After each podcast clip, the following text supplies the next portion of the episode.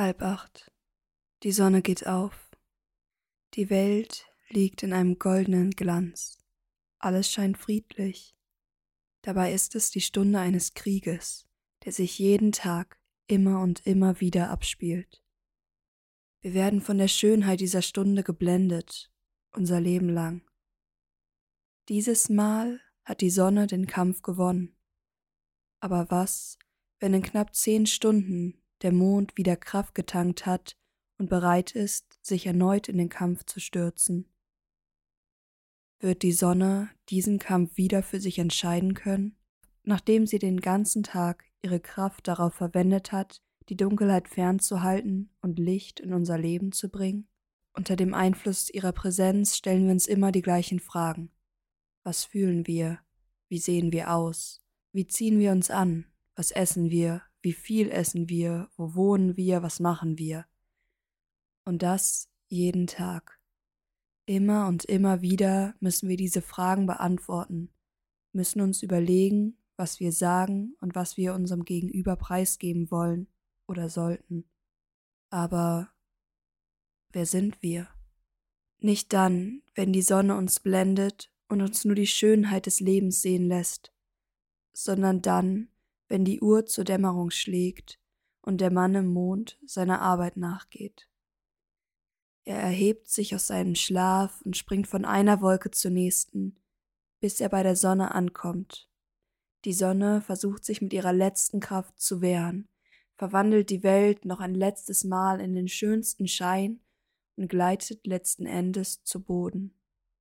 Nun regiert der Mond und die Dunkelheit. Er lässt uns sehen, was wir niemals sehen wollten. Wer sind wir dann? Wer sind wir dann? Wenn wir uns abends erschöpft ins Bett legen, wenn draußen die Sonne schon lange untergegangen ist, sich nur noch die mutigsten Tiere durch die Dunkelheit kämpfen und all die bunten Gedanken in unseren Köpfen immer wieder aufblitzen.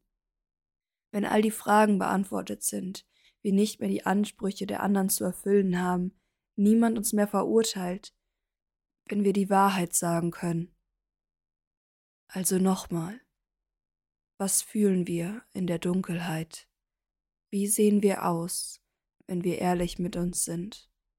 Was essen wir, wenn wir niemandem mehr etwas beweisen wollen? Wer sind wir wirklich? Was am Tag noch herausfordernd war, ist plötzlich überfordernd. Und was sich am Tag noch anfühlte wie genug ausgewogene Mahlzeiten, lässt den Magen nun nach mehr schreien. Jetzt, wo die Sterne den Himmel bedecken und nicht mehr die Erwartungen und der Stress unseren Körper erfüllt. Ganz entgegen dem Gefühl, die Sonne würde Licht ins Dunkle bringen, blendet uns die Sonne stattdessen am Tag.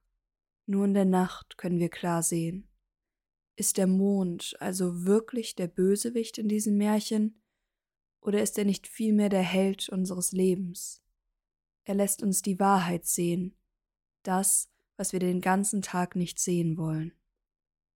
Die wahren Hexen sprechen nicht in der Nacht ihre Flüche aus, sondern am Tag, verschleiern die Gefühle und Gedanken, die uns den Tag lang begleiten, lassen uns denken, dass alles gut läuft. Deshalb liegen wir nachts wach am Bett, ohne einschlafen zu können, und denken an all das, was uns am Tag passiert ist. Wir überdenken, bereuen und nehmen uns vor, den nächsten Tag ganz anders anzugehen. Doch sobald wir morgens die Augen öffnen, sind die Gedanken der letzten Nacht verflogen. Die Sonne leuchtet uns ins Gesicht und wir freuen uns auf einen neuen Tag. Würde unser Leben besser sein, wenn nur der Mond am Himmel stehen würde? Würden wir dann nicht in einer Welt voller Realismus, Wahrheit und Depressionen leben? Macht nicht genau diese Differenz unser Leben lebenswert? Wahrheit und Lüge, Freude und Trauer, Realismus und Träumerei, Sonne und Mond.